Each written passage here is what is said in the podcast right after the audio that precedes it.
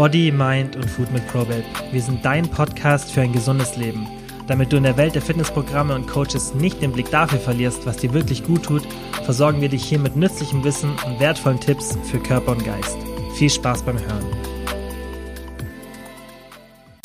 Einen wunderschönen guten Tag. Ja, ihr Lieben, heute sind wir hier mal in einer ganz neuen Konstellation. Die Nati ist nämlich am Start, zusammen mit dem Uki, den man hier bisher eher selten gehört hat. Hallo Uki. Hallo Nati. Und wir machen heute ein Ask Pro Web für euch und ich habe mir extra Fragen rausgesucht, die Uki, denke ich, sehr gut beantworten kann. Ich stelle ihm die einfach so ein bisschen und dann gucken wir mal, was wir heute Neues dazulernen können. Und die erste Frage wäre, was ist ein zu hohes Kaloriendefizit? Ab wann ist ein Defizit zu hoch? Okay, sag mal. Ja, da würde ich, das kann man, denke ich mal, nicht so auf die Schnelle beantworten, beziehungsweise es kommt immer darauf an, was die Ausgangssituation der Person ist, was die Person wiegt und vor allem äh, in welchem Zeitraum man das betrachtet. Also äh, mache ich ein äh, hohes Kaloriendefizit für einen ziemlich kurzen Zeitraum oder mhm. mache ich es für einen längeren Zeitraum, was ich definitiv nicht machen würde, wenn man ähm, ja, frisch startet sozusagen mit einer Diät. Äh, kann es Sinn machen, dass man so, so sozusagen einen Kickstart gibt, dass man für einen mhm. kurzen Zeitraum wirklich ein aggressiveres Defizit fährt aber es wäre nichts, was ich jetzt empfehlen würde, auf eine längere, äh, ja, eine längere Zeit oder beziehungsweise äh, eine konstante Diät durchzuziehen mit einem großen Defizit. Es hat Vor Vorteile, wenn man ein großes Defizit auf jeden Fall fährt, weil man eben ja, schneller äh, Ergebnisse sehen kann äh, durch den, durch den äh, Water Drop und den ganzen mhm. drumherum weniger Mageninhalt und so weiter. Aber ähm, um deine Frage zu beantworten, was zu, äh, zu hohes Defizit ist, ist einfach, ich würde sagen, so kommt auf, ja, ich, wenn man das in Prozent ausdrücken würde, ich würde nicht über 40 Prozent gehen. Also vom, vom, vom, vom, vom, vom Energiebedarf sozusagen. Also vom okay. Erhaltungs, von den Erhaltungskalorien.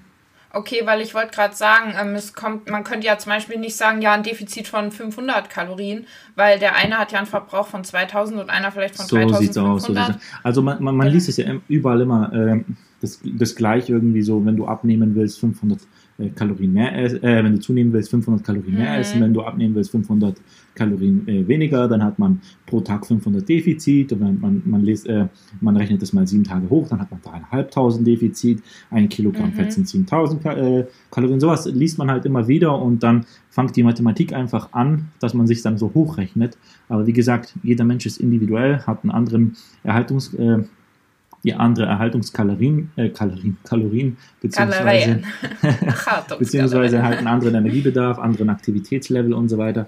Aber ich drücke das einfach gerne in, in Prozent aus und äh, würde sagen, dass man, wenn man wirklich aggressiver reingeht, dass man sich so bei 40 Prozent vom Erhaltungskalorienbedarf ja orientieren kann. Aber meine Empfehlung aus auch nicht für einen längeren Zeitraum. Ich glaube, ähm, voll viele fragen sich das, weil sie halt immer noch Angst haben vor diesem Hungerstoffwechsel, aber das gibt es ja so eigentlich nicht. Nee, nee, das gibt's. Das Weil ich hatte so. früher auch immer Angst, wo ich das noch nicht wusste. Da dachte ich immer, oh, wenn ich jetzt zu lang äh, großes Defizit habe, dann ähm, gewöhnt mein Körper sich daran, da kann ich immer nur noch so wenig essen, total bescheuert. Also es, es, ja, definitiv. Also vom Stoffwechsel und so weiter, also es gibt gen generell normale Anpassungen, die passieren. Dein Körper passt sich ja an, weil er ja natürlich der Energiebedarf sinkt ja auch mit, mit dem Fettverlust und allem drum und dran. Natürlich steuert dein Körper ja gegen Fettverlust immer auch mit mangelnder Aktivität äh, entgegen. Also sprich, du, mhm. du, du bewegst dich automatisch unbewusster weniger. Also der Wettträger äh, versucht dich natürlich mhm. ja daran zu hindern, dass du abnimmst. Und äh, so, so ja. kommen die äh, Anpassungen zustande, sozusagen, dass du dann ja denkst, okay, mein, mein Stoffwechsel ist eingeschlafen. Und mhm. ja, aber so in die Richtung passiert es auf jeden Fall nicht. Okay, also können wir festhalten, das ist ganz individuell. Man muss halt für sich selbst schauen. Und wenn man aber zum Beispiel merkt, dass man schon nach drei Tagen Diät äh, nachts aufwacht vor Hunger, dann kann man definitiv sagen, das Defizit ist vielleicht zu groß. Das genau. hatte ich nämlich früher auch immer, dass ich dann nicht mehr schlafen konnte, weil ich ein viel zu großes Defizit hatte und so. Genau. Aber das ist wieder eine andere Geschichte. Wie gesagt, ist auch immer problematisch. Wie gesagt, man sollte sich auch äh, ja, realistische Ziele setzen in dem, in dem ja. äh, Umfang und nicht sagen, hey, ich mache jetzt äh, zwei Wochen, drei Wochen, vier Wochen Vollgas und dann, dann höre ich auf, sondern man sollte sich halt etwas aussuchen, wo man halt konstant äh, seine Schritte äh, verfolgen kann und hm. immer auch, wie gesagt, immer auf dem Weg immer Diet Breaks einbauen. Also definitiv Diet Breaks einbauen. Also Okay. ich persönlich bin nicht so ein großer Fan von äh, Refeed Days in Mhm. während der Diät, äh, sondern ich bin eher wirklich von Diet Breaks, wo man wirklich mal äh, nach einem Zyklus von sechs bis zwölf Wochen Diäten einfach eins bis zwei Wochen mal äh, Diet Break macht. Das bedeutet einfach auf die Erhaltungskalorien hochgeht und äh, ja, und dann sozusagen sich mal wieder so resettet, sein, sein, seine Hormonlevel wieder hoch, hochtreibt und dann kann man wieder von ganz normal weitermachen. Und das ist dann einfach, je nachdem, was das Ziel ist, was man abnehmen möchte, äh, es ist immer so ein, ja, so ein Spiel einfach zwischen 6 bis, 12, äh, 6 bis 10, 6 bis 12 Wochen Diät, dann einfach wieder ein Diet Break, auch hier einfach wieder unterschiedlich, individuell zu, zu Person und ähm, dann, denke ich mal, kommt man da langfristig an sein Ziel, ohne schnell seine äh, Funde purzeln zu wollen Motivation und zu verlieren. äh, und, ja. genau Motivation zu verlieren und doppelt so schnell das Gewicht wieder drauf zu kriegen. Okay, perfekt. Gut gemacht. Frage Nummer zwei. Ich lasse gerade die, die Lehrernaht, die raushängen. Ähm, muss ich für den Muskelaufbau nur an den Trainingstagen im Überschuss essen oder jeden Tag? Ja, das, das, ist, das ist eine gute Frage. Ähm, kann, man, kann man machen, wie, wie man will. Je nachdem kommt es am, im Endeffekt wie bei der Kalorienbilanz natürlich wie aufs, aufs, auf die wöchentliche Kalorienbilanz drauf an. Also sprich- Wirklich? Ich dachte, Ja. dass man beim Aufbau wirklich jeden Tag äh, so einen moderaten Überschuss haben sollte, weil wenn ich jetzt einen Trainingstag habe und ich bin da 1000 Kalorien im Defizit und dann am nächsten Tag äh, 1000 im Überschuss, dann ist das doch Du musst ja eins verstehen, dein, dein, du musst eins verstehen, dein Körper befindet sich ja permanent in dem äh, Muskelabbau- und äh, Aufbauszenario. Das heißt auch, du hast generell äh, pro, pro Minute, pro Stunde, pro jede, jede Aktivität, die du erfolgst, ist ja äh, aufbauend und abbauender Prozess. Äh, äh, anaboler und kataboler Prozess in deinem Körper. Und ähm, wenn du jetzt zum Beispiel dir vornimmst, du machst einen äh, Überschuss über die Woche sozusagen, ähm, oder, oder du nimmst den täglichen Überschuss vor, dann bi- bist du ja zum bestimmten Zeitpunkt ja des Tages ja auch in einem Defizit, bis du die, diesen Überschuss erreicht hast und so weiter. Würde ja, Ja. niemals ein Muskelaufbau ähm, ja, stattfinden können. Aber ähm, ja, also ich von meiner Seite aus, es spielt keine Rolle, äh, ob du jetzt an dem Tag ähm, ein Defizit hast oder, äh, oder ein Überschuss bist. Wichtig ist, dass du halt dann im Aufbau konstanten Überschuss fährst. Weil dein Körper braucht Okay. einfach die Energie, um was Zusätzliches aufzubauen. Und natürlich auch die Proteinsynthese muss angeregt sein. Äh, zwar nicht so hoch wie bei einer äh, Diät, also sprich, Mhm. äh, das ist dann im, im Überschuss nicht notwendig, ähm, aber auf jeden Fall sollte man die schon auch nicht zu niedrig halten. Okay, also das schon auf jeden Fall versuchen, dass man jeden Tag genug Protein isst. Genau. Und die Kalorien Genau. eher so ein bisschen zweitrangig. Genau, Okay. also bei der Di- Diät, je nachdem, wie aggressiv die Diät ist oder halt wie die Umstände aktuell sind und so weiter, Mhm. das den Proteingehalt immer äh, höher halten. Also gute Empfehlungen sind so 2, 2 bis 2,5 Gramm pro Kilogramm Körpergewicht in der Diät. Mhm. Und ähm, ja, äh, beim, beim Aufbau kann man sich schon so an 1,6 bis 2 Gramm orientieren. Okay, perfekt. Und wenn wir beim Thema Aufbau sind, aber die Frage kann ich auch beantworten, wie viel Gewicht sollte ich im Aufbau pro Tag, Woche zunehmen? Das kann man ja auch nicht Also pauschalisieren. täglich würde ich ja generell mal gar nicht betrachten. Also wenn, wenn, wenn man sich wiegt, definitiv einfach wiegen ja, notieren ja und anschauen immer äh, im, im Durchschnitt, was, man, was passiert, was passiert äh, Hm. sozusagen pro, pro Tag, was passiert ähm, pro, äh, pro Woche im Durchschnitt, was passiert im Monat im Durchschnitt, weil das Gewicht einfach täglich einfach zu variabel ist. Also wenn man äh, sich da fokussiert auf einen Eintagesrhythmus und dann darauf seine äh, Ernährung anpasst, das, das geht schief. Mhm. Äh, weil einfach, wie gesagt, äh, es sind so viele Faktoren, allein die Raumtemperatur, äh, der Mageninhalt am Abend davor, ähm, vielleicht hat man ganz andere Mahlzeiten gegessen, die man nicht regelmäßig isst und dann hat man Mhm. einfach, ja, äh, dort eine Wassereinlagerung und dann schwankt das Gewicht einfach täglich plus minus ein Kilo, 700 Gramm, 600 Gramm und dann hat man einfach an einem Tag sie- 700 Gramm plus, am nächsten Tag hat man wieder äh, ein Kilo verloren, am nächsten hat man wieder zwei Kilo drauf und so weiter und wenn man das wirklich täglich betrachten würde, würde man sich verrückt machen. Deswegen äh, kann man sich da wirklich wöchentlich einen Durchschnitt bilden, sagen, hey, hier habe ich ja, ein- 200 zugenommen, 300 verloren und so weiter. Und dann hat man auf sieben Tage gesehen einen Durchschnitt und dann sieht man, wohin geht die Tendenz.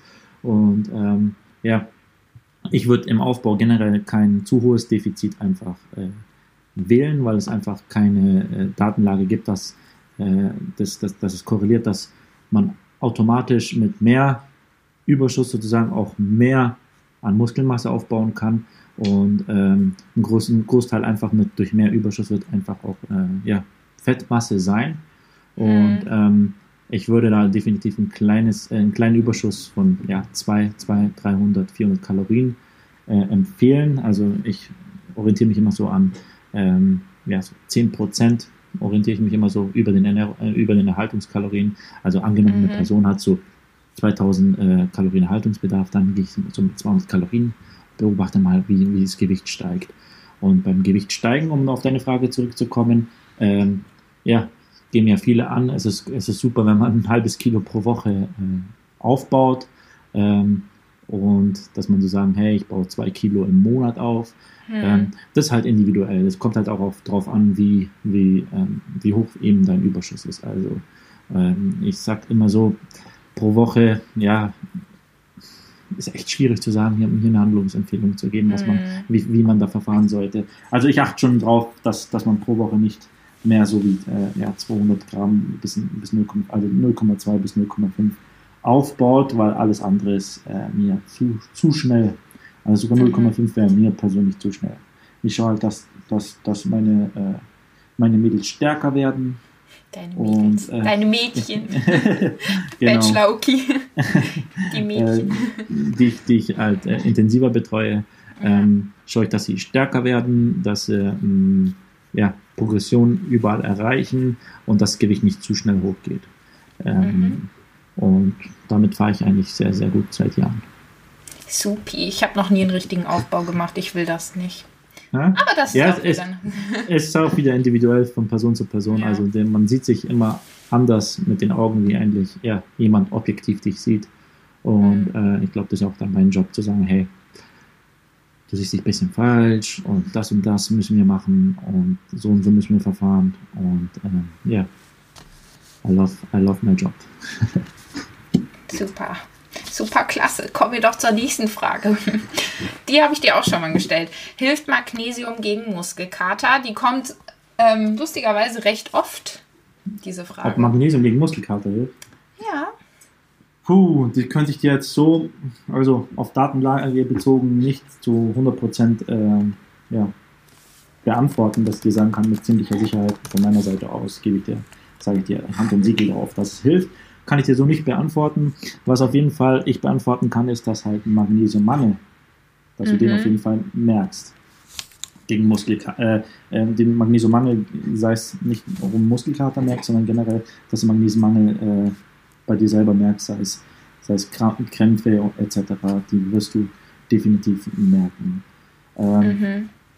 Leider kann ich dir jetzt gerade hier nicht sofort darauf antworten, ob es dir definitiv gegen Muskelkater hilft.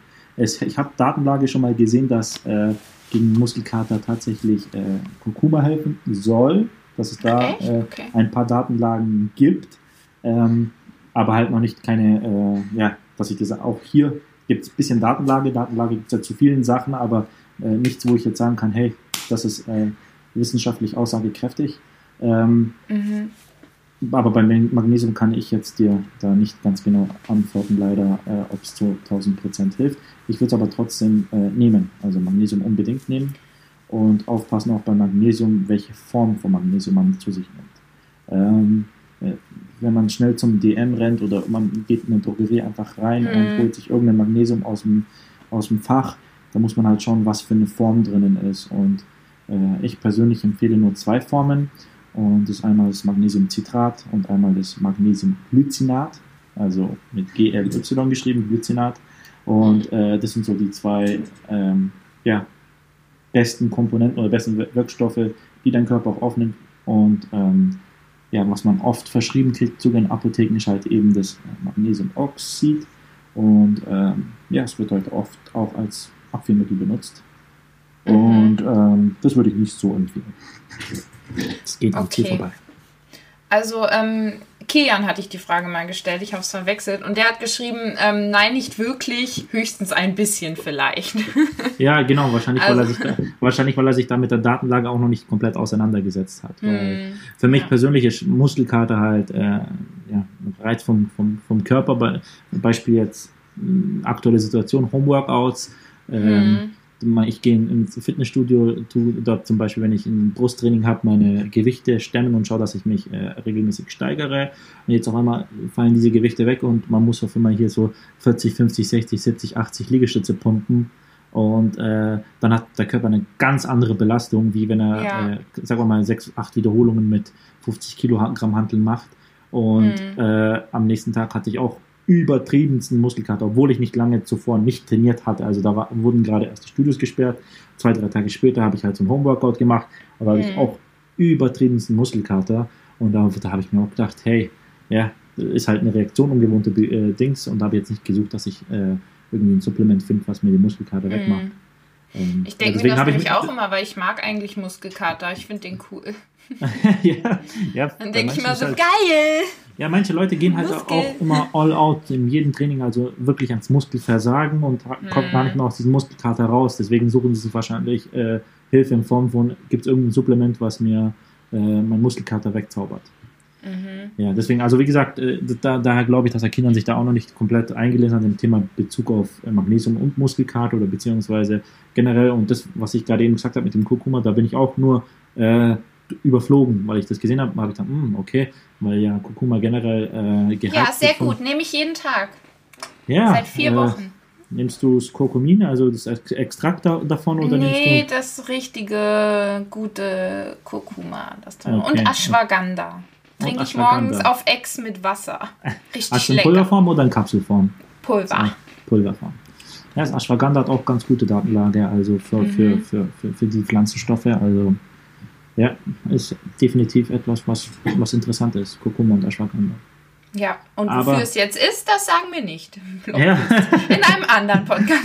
In einem anderen Podcast. Wir machen einen Supplement-Podcast. Genau, ähm, das wäre eine gute Idee. Müssen wir uns ja. merken. Ja. Wollen wir noch eine wundervolle Frage machen? Eine fünfte. Eine habe ich noch. Ja, mal schauen, ob ich die dir beantworten kann. Die kann ich Schieß sogar los. auch beantworten. äh, gut, dass ich sonst auch mal sitze und das alleine mache und jetzt tue ich so, als wüsste ich nichts. wie kommt es, dass die Nährwertangaben von Lebensmitteln wie Möhren und so weiter von Hersteller zu Hersteller variieren? Weil du hast ja zum Beispiel so äh, eine Möhren- und Erbsenmischung vom einen Hersteller und die hat dann auf 100 Gramm irgendwie 49 und Sprichst beim anderen dann irgendwie 70. Sprichst du gerade von, den, von den Tiefkühlen auf jeden Fall, oder? von Tiefkühl äh, oder? oder ja, als Beispiel, aber auch ist so normal, ich glaube, es ist so gemeint, zum Beispiel bei Kidneybohnen, vom einen Hersteller haben die dann auf 100 Gramm 120 und beim nächsten irgendwie nur 90 und das ist ja eigentlich das natürliches das, Produkt so. Ja, ein natürliches Produkt, aber oft sind halt auch äh, Zusätze beigesetzt, zum Beispiel in der Flüssigkeit. Also es gibt ja. Beispiel, bei Kidneybohnen gibt es Beispiel einen Hersteller, der hat halt weniger Kalorien, äh, ich nenne jetzt die Marke nicht, äh, aber der andere hat halt mehr und dann, wenn du hinten drauf steht, dann, dann siehst du, dass sie halt in, in äh, zugesetzten Sachen mit, mit drin sind, tatsächlich auch. Aber so auch auch bei so natürlichen Produkten ist das voll oft so. Also zum Beispiel auch bei Heidelbeeren variiert das total. Von paar 40 Kalorien bis fast 60. Okay, okay. Mal drauf achten. Hast, hast du schon mal eine, eine Lösung drauf äh, gefunden?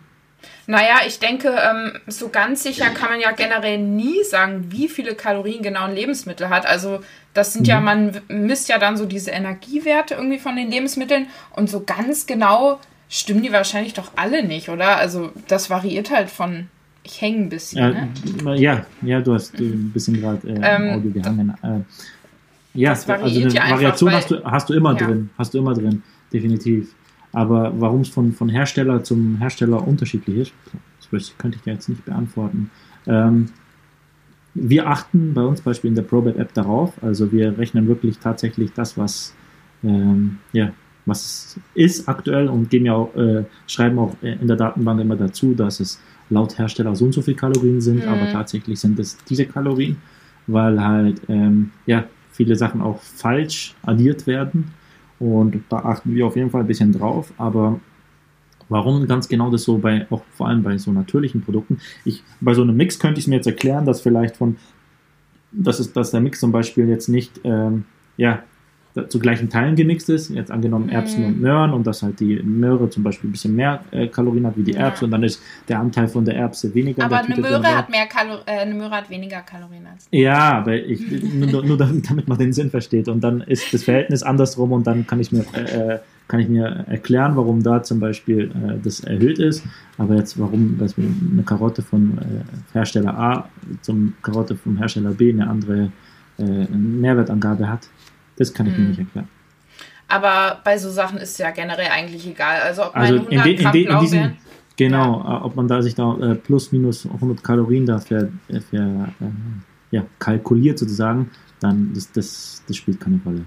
Also das Ja, spielt aber- keine Rolle. Ähm, generell kann man auch mal drauf achten, ob in den Kalorien alle Makros einberechnet wurden. Das kann man schon immer mal Genau, machen bei Packungen, genau. weil richtig oft ähm, stimmen die ja einfach nicht überein. Makros Generell, ja, und man sollte immer wirklich einen Doppelcheck machen, weil wenn Unternehmen mit äh, High Protein werben oder äh, hohe Proteinzufuhr oder alle, alle Produkte heißen jetzt aktuell High Protein oder Protein und Mhm. ähm, davor war es halt immer Low Fat und äh, ja, kein, kein, keine Kohlenhydrate und so weiter. Jetzt schreiben ja die Firmen nur noch hin, äh, nur noch 3 Gramm Zucker oder nur noch 1 Gramm Zucker oder nur noch 5 Mhm. Gramm Zucker. Aber im Endeffekt, ja, sie zählen halt Zucker auf, aber halt die Kohlenhydrate sind trotzdem vorhanden.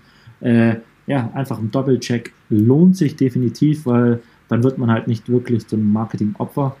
Und ähm, ja, wenn es einem schmeckt, dann schmeckt es, dann hat es halt einfach die Sachen, die Kalorien und so weiter. Aber man soll sich nicht blenden lassen, nur weil dran, dran steht High Protein. Dann hat es irgendwie 3, 4, 5 Gramm mehr als äh, eine, normal, normale Sache.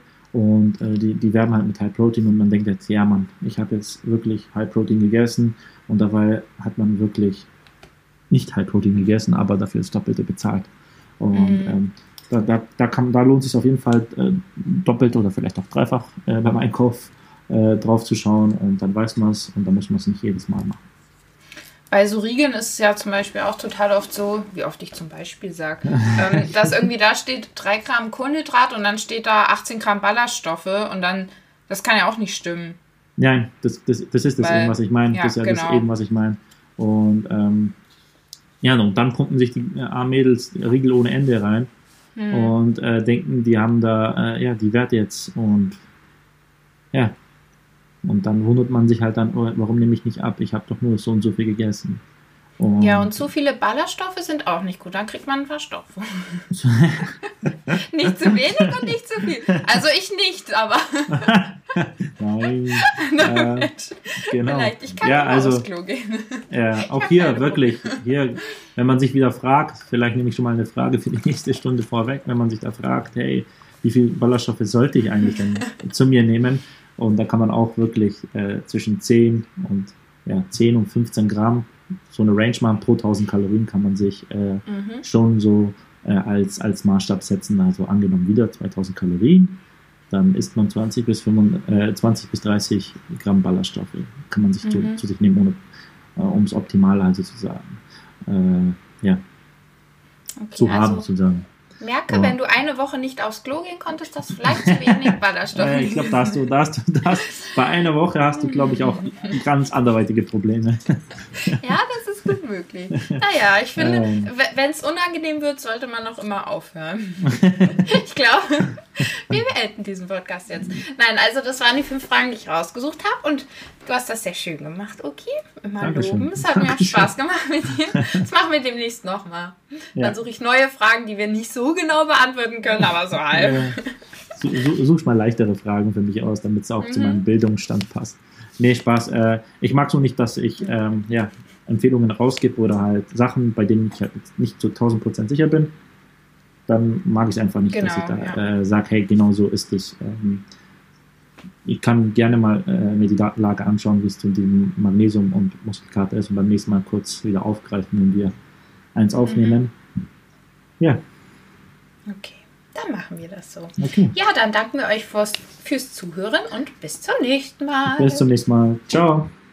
So, das war's für heute auch schon wieder. Vielen, vielen Dank wie immer fürs Zuhören. Es würde uns mega freuen, wenn ihr den Podcast positiv bewertet oder einfach nur mit Freunden oder Familienmitgliedern teilt, dass mehr Leute von dem Podcast ja einfach erfahren.